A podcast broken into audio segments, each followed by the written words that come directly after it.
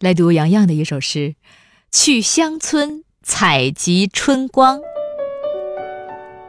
去乡村采集春光，我要在田垄上找寻草儿泛绿的身影，在借柳枝的思想，让我的诗歌立起来，如同鸟儿在欢唱。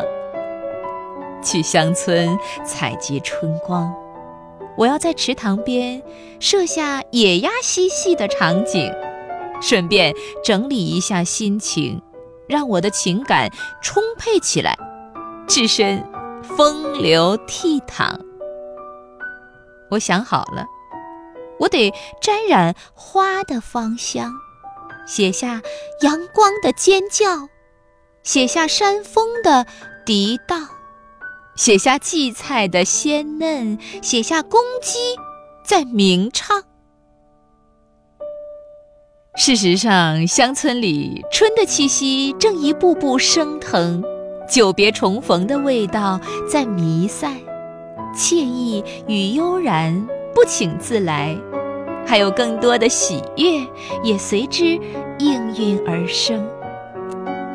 我弯下腰，捧起一把泥土，贴近胸口。我发现有一粒种子正在发芽，它正滋润着我灵魂深处的柔软，一点儿点儿，一半儿半儿，不动声色的，以你春光。